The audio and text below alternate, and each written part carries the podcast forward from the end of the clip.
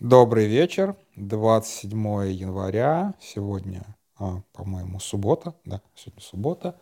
С вами «Колыбельная бедных», меня зовут Дима Трещанин, всем привет. А, сегодня немножечко так необычно пройдусь, честно, не, не, не уверен в том, что я сейчас буду говорить, многие, многое из этого, скорее всего, можно будет оспорить, но поскольку у меня сегодня был кусок, скажем так, правого контента, я решил уравновесить куском левого контента, тем более, что в комментах меня попросили это сделать, и, в общем-то, по заказу, что называется, делаю. А, когда это было в четверг или в среду, а, издание Докса а, признали нежелательной организацией, и это как достойный информационный повод вообще-то поговорить про Доксу, а, тем более, что вокруг Докса сейчас есть несколько конфликтов, и эти конфликты ну, мягко говоря, странные, мне они непонятны. И, э, возможно, здесь я тоже как бы как выступлю как сторона конфликта, не, не, не, не совсем все, как бы, то, что как бы, происходит вокруг Докса, реально мне нравится. При том, что Докса в целом и как явление, и как издание, я скорее к нему позитивно отношусь. Более того, я к нему отношусь в целом позитивно. Тем более, что они под давлением государства, и под давлением государства, когда медиа находится под давлением государства, нельзя о нем говорить, что типа давайте, как бы, давайте с ним враги, давайте бороться и так далее. В любом случае, при том, что я их врагами никогда не считал. Вот, но а, хочется, в принципе, поговорить о и о левом движении как таковом, и о левой мысли, и о некоторых левых заблуждениях, скажем так, некоторых, не всех. Если перечислять все левые заблуждения, это я, наверное, 24 часа буду вещать, и то не факт, что мне хватит этого времени. А, начнем, как бы, что называется, с базы. А, база заключается в том, что Докса — это не издание а, там, всероссийского охвата, как, опять же, такое есть, типа федеральное издание. Докса по своему генезису, и, честно говоря, само по себе удивительно, что они перешагнули этот барьер, это, простите, стенгазета. Буквально. То есть это маленькое а, нишевое издание студентов одного вуза для студентов этого вуза и, может быть, еще студентов нескольких вузов Москвы, не более того. То есть это как бы, да, вот я сейчас сказал слово «стенгазета». Оно, наверное, конечно, сильно преуменьшает, но изначально проект Докса — это проект о проблемах МГУ и проблемах студентов МГУ, если я не ошибаюсь. То есть по генезису это и не должно было стать ну, сильно чем-то большим.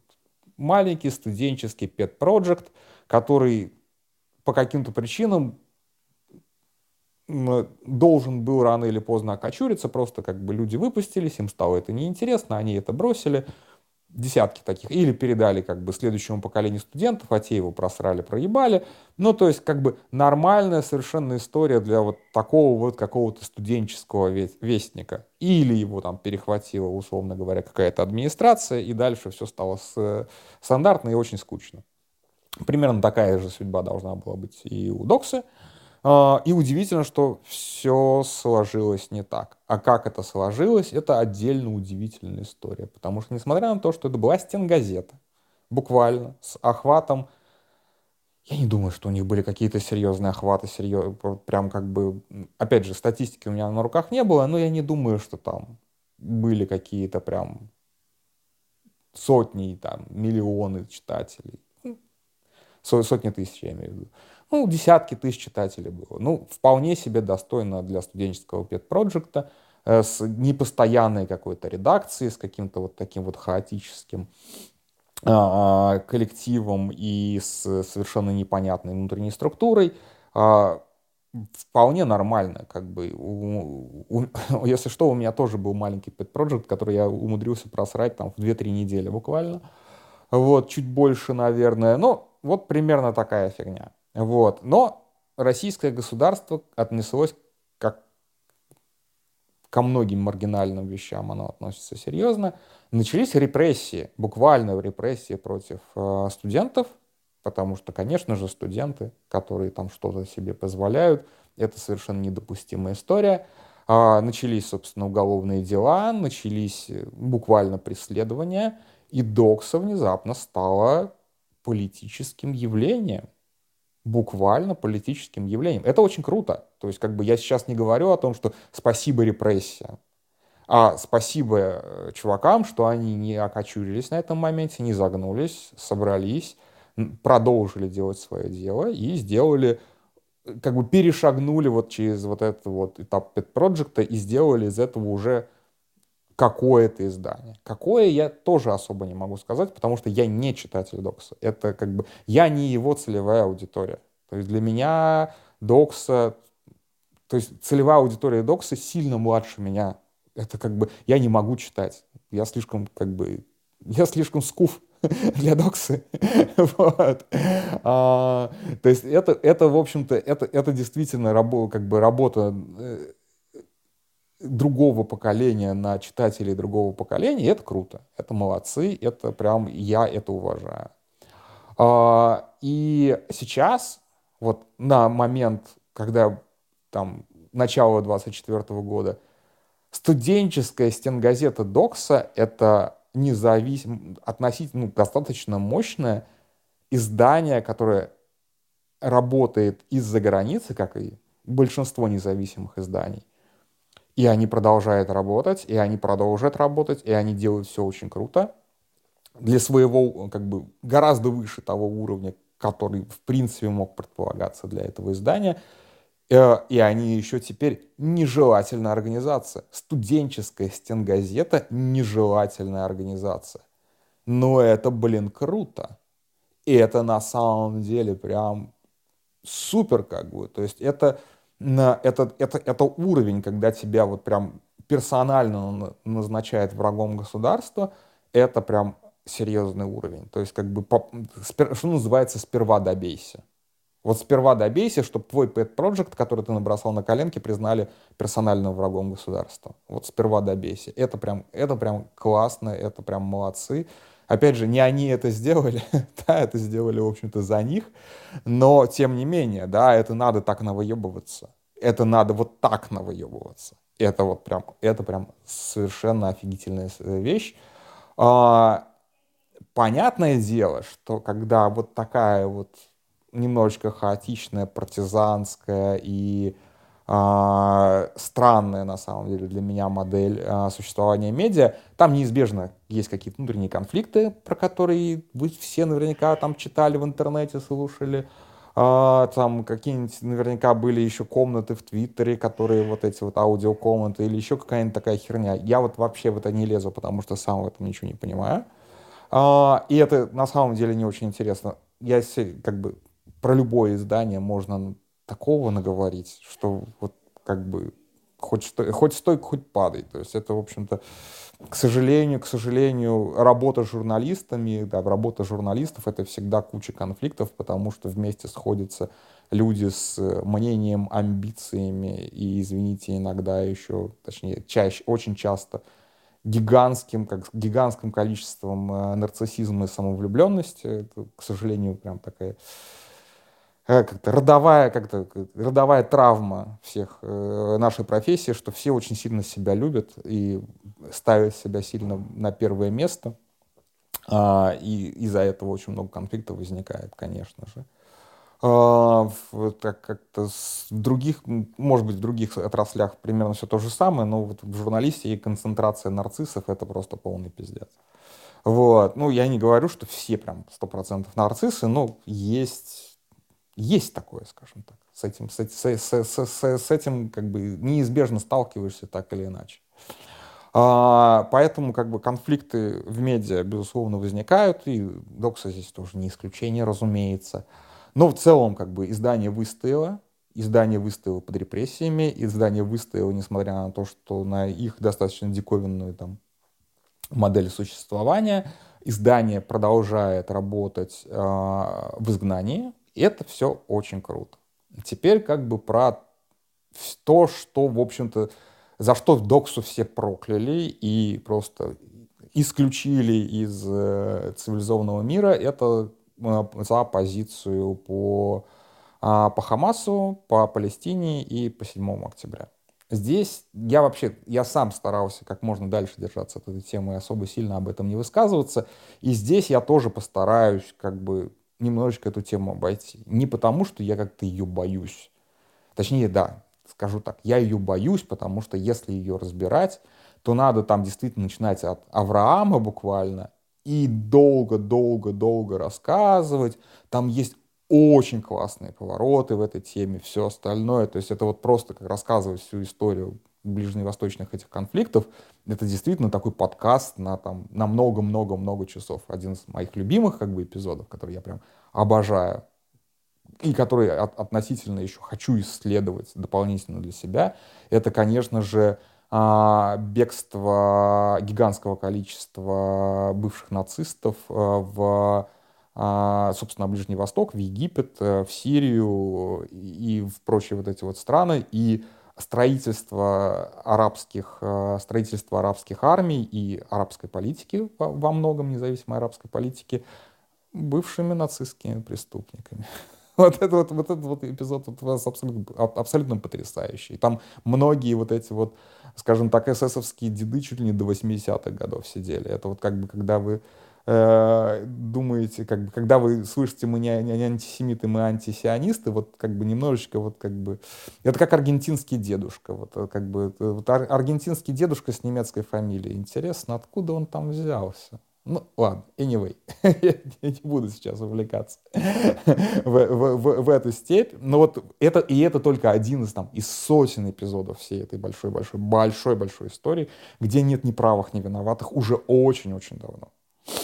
Вот, но как бы э, именно поэтому я эту тему, если ее не брать целиком, то ее вообще не стоит брать. Я вот к этому, я вот к чему э, хотел это сказать. Но не об этом сейчас. Ны, нынешние палестинцы, которые погибают под бомбами в израильской армии, совершенно не виноваты, что э, Хафес Асад или там какой-нибудь еще там товарищ пригласил к себе э, десяток капитанов э, СС в качестве наемников. Прямо вины в этом точно нет. Связь есть, вины нет. Вот как-то вот такая вот очень сложная тема. Вот. А, так к чему я все это? А, конечно же, их вот это вот достаточно такое, типа, левая, да, левая поддержка а, Палестины, которая как-то плавно перетекает в такую явную поддержку иногда и Хамаса. Я сейчас не про Доксу вообще, а в принципе про, про как бы левую тусовку. Не может не раздражать и не бесить, потому что мы видим, что Хамас это пиздец. Да, это, это, ну, это как бы это очень плохая, очень злая движуха, которая держит в рабстве свой народ, уничтожает чужой народ и при этом еще имеет очень хороший, как бы, очень хороший, как сказать, очень хорошее реноме в некоторых кругах. А, и здесь нет ничего нового. Вообще ничего нового. А, особенно как раз для левой среды. И это вот как бы, это вот такая болезнь левой среды, а, искать антиимпериализм, искать э, надежную революцию, искать э, какие-то вот эти вот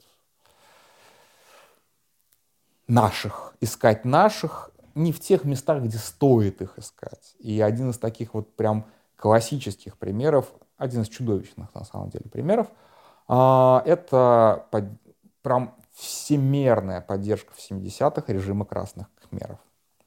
Совершенно просто переворачиваем глобус на 180 градусов, и мы в Кампучии, в освобожденной Кампучии, ныне Камбодже.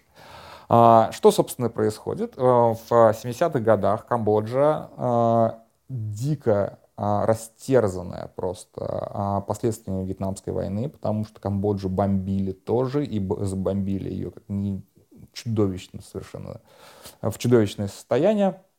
Там происходит переворот, а, и ну, там сложная история, потому что там фактически как бы, как бы юридически главой, главой государства, по-моему, так и остался принц Сианук, ну то есть как бы королевская династия. Вот, но при этом де-факто к власти приходят ультра, а, ультралевый а, движ а, во главе с безымянными товарищами. Никто даже не знает, как их зовут. Это потом мы узнали, что одного зовут Полупот, там, товарищ номер 3, номер 4, номер 5, номер 6, вот примерно так тогда их. И это становится прям таким открытием, таким вот невероятным как-то глотком свежего воздуха для всех антиимпериалистов. А, общее а, убеждение такой левой, а, левой европейской, левой американской, левой профессуры, что а, режим красных хмеров — это вот новая, новая классная революция, которая покончит с, американской с американской гегемонией, американским империализмом, все это так, и так далее. А, митинги со слезами радости на глазах в Швеции, общество шведское, а, общество шведско-кампучийской э, дружбы а, э, или хмерской дружбы, я уже точно не помню. Ну, короче, просто невероятно, как бы, невероятные фаворы и все остальное. А, и при этом, естественно, поступает первые сообщения о том, что творят красные хмеры. Что, собственно, делали хмеры? А, о, хмеры — это народ, а красные хмеры — вот как бы это, вот, это движение. Ну, начнем с того, что вот эти вот э, лидеры этого движения, товарищи 1, 2, 3, 4 и так далее, они не были какими-то там хмерскими крестьянами. Они были выпускниками, э, по крайней мере, полпот точно, а, был выпускником а, Сорбонны, а, учился во Франции и участвовал, естественно, в революции 68 года. Вместе со всеми этими левыми студентами ходил по, на демонстрации, размахивал цитатниками Мао. Вот это вот все, креативные лозунги, подмостовой пляж и так далее, и так далее, и так далее. А потом вернулся к себе на родину и стал строить коммунизм, как он его понимал. Как он его понимал? Все, кто живут в городе, в этом блядском э, Пномпене, э, в этой ужасной, в этой ужасной клаке должны э, реабилитировать себя честным трудом. То есть они должны выехать в колхоз на поля и выращивать рис. Все, кто знает французский, расстреляны, потому что как бы колониальный, знают язык колонизаторов. Все, кто носит очки, расстреляны. Ну, то есть вот буквально. А, Естественно, горожане, которых вывезли сажать рис, выращивать рис, в основном поумирали от голода. Там э, рас... меньше было расстрелянных, а больше было забитых до смерти мотыгами э, и умерших, собственно, от голода. А за время правления режима красных э, Камбоджа потеряла по оценкам до трети населения, и это миллионы человек естественно, была уничтожена вся интеллигенция, а, были, были уничтожены все, кто так или иначе мог вообще, в принципе, противопоставить каким-то образом себя режиму. Вот, уничтожением занималась как бы, ну, сельская гопота, по большому счету. То есть 16-летние подростки, оболваненные пропагандой, которым дали просто как бы возможность убивать все, что им кажется неправильно. Вот, то есть такая вот культурная, маоистская культурная революция, только вот прям совсем на максималках. А, и об этом были свидетельства, и они появились достаточно рано. Но, а, собственно, общество поддержки Кампучи а, игнорировало все эти свидетельства – и говорила о том, что нет, нет, нет, нет, это все, конечно же, американская пропаганда, колониальная пропаганда, все это выдумки. Да, возможно, там что-то есть такое, но типа это все как бы сильно преувеличено. И из тех э, интеллектуалов, кто до сих пор типа актуален, такие левые интеллектуалы, вот такие вот прям левые, кто, назовите трех левых интеллектуалов. И первым конечно же, скажет нам Хомский, он же нам Чомский. Вот. А, и так, и так говорят, что называется. И вот он в первых рядах говорил, нет, вся эта фигня, все это абсолютный бред, все это ложь, все это как бы и так далее, и так далее, и так далее. И отрицал он это все достаточно долго. Это вот прям позорное пятно, хотя это не единственное его позорное пятно, я об этом потом чуть дальше расскажу. А, абсолютно позорнейшее пятно. А, и все это продолжалось достаточно долго. А, в какой-то момент, э, собственно, Красные Хмеры решили немножечко улучшить свою ситуацию с поблизости, потому что информации уже просачивалось достаточно много. И одних из вот таких вот своих фанатов они пригласили в Пномпень, чтобы типа это показать, как это на самом деле все хорошо у них, ну, как бы экскурсию провести. А, этот человек был застрелен при невыясненных обстоятельствах в Пномпене а, вместе, то есть убили его и убили еще какого-то а, камбоджийца, с которым он всю ночь разговаривал. То есть, видимо, кто-то решил рассказать этому чуваку правду. В итоге убили обоих. Вот. Как-то это немножечко отрезвило любителей кампучи. И, собственно, как бы Америка не могла вмешаться туда, потому что после Вьетнама политически было ну, немыслимо лезть еще раз туда, в эти же самые джунгли.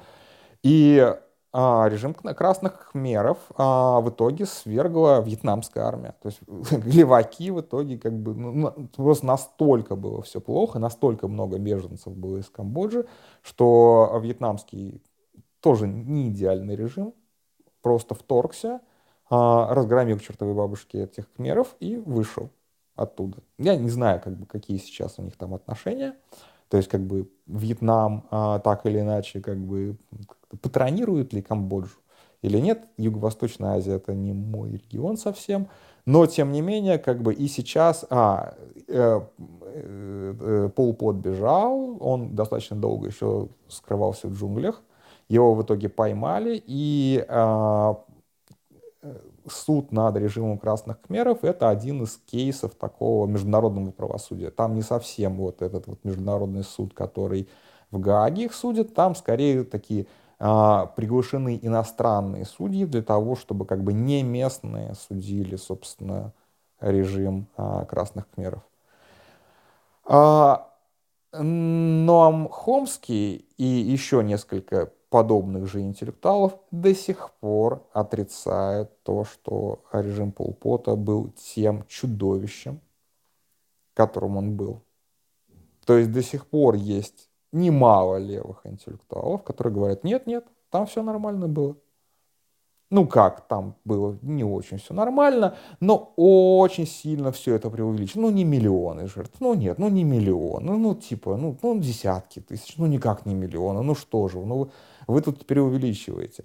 И в этом они смыкаются с вот этим вот динайерством, они смыкаются с ультраправыми отрицателями Холокоста, которые примерно то же самое говорят. Да-да, нацистский режим был, конечно же, ну да, он был антисемитским, но 6 миллионов, ну нет, это, конечно, преувеличение. Ну давайте посчитаем вместимость газовых камер. Я, я читал одного, книжку одного такого холокост-динайера.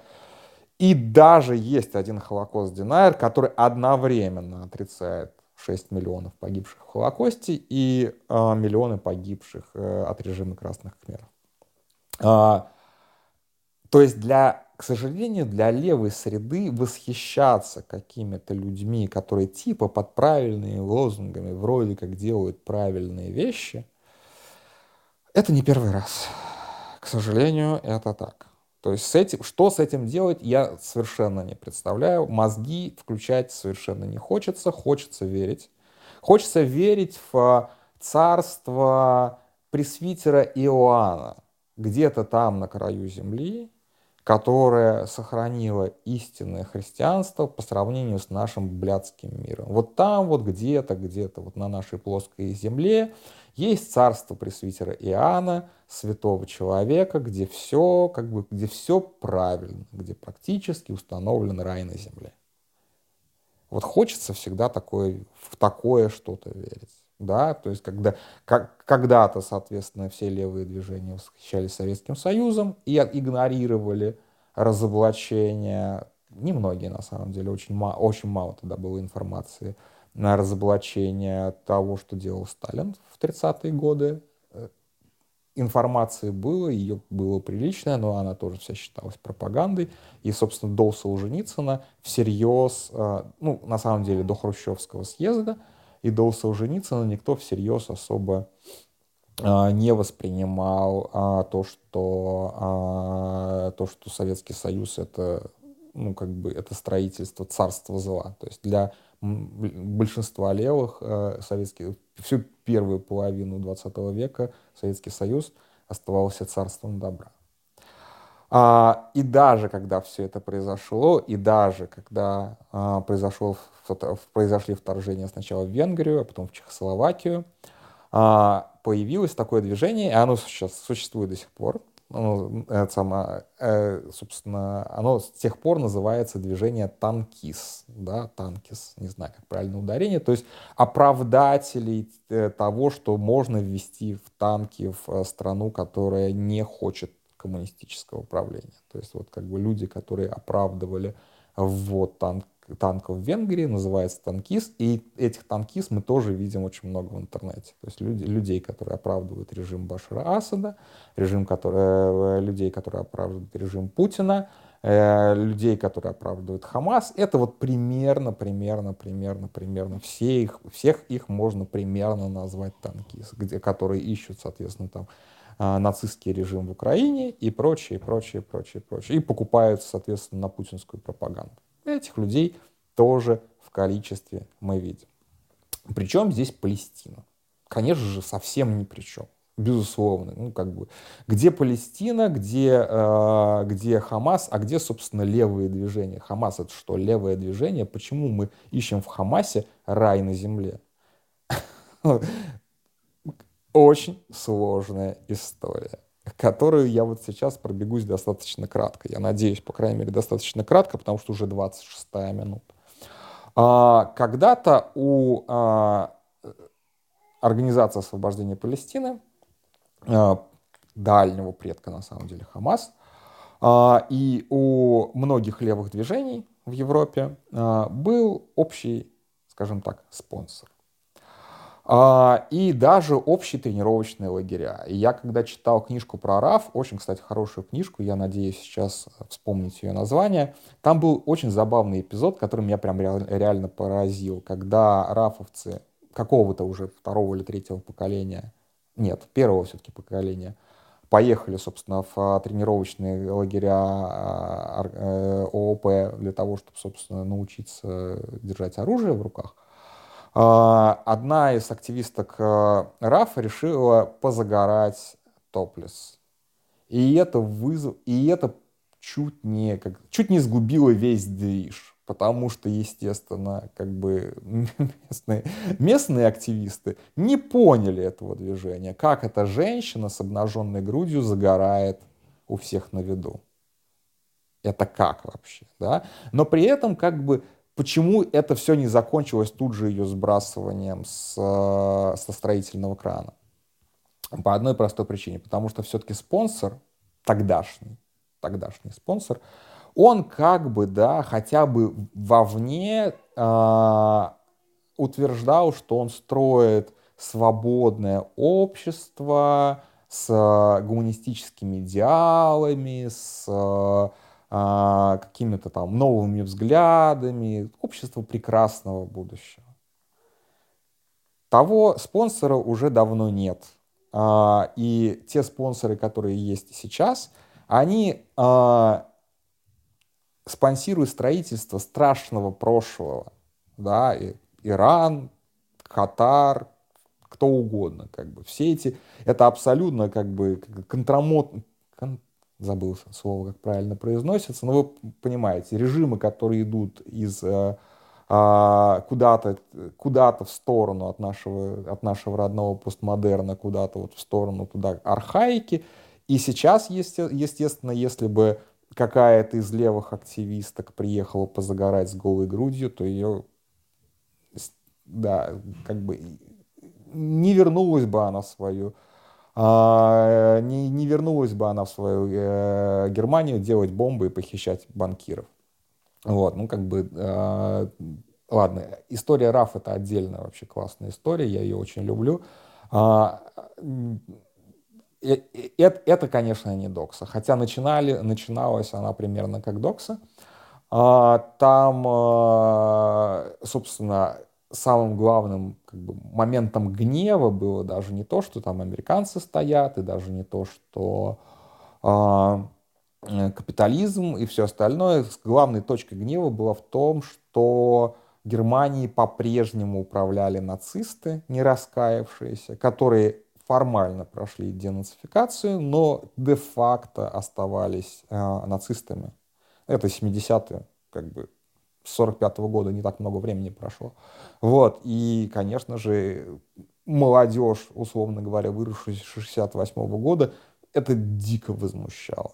Ну ладно, не будем к этому возвращаться. Так вот, а, вернулся к э, э, Хомскому.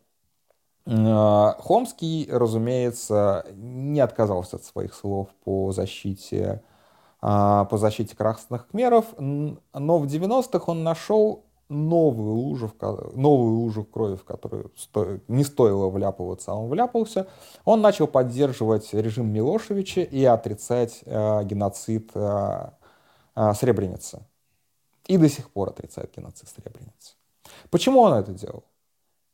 Потому что он так сильно любил Милошевича или потому что Милошевич был олицетворением левой идеи, революции? Нет. Он был просто как бы...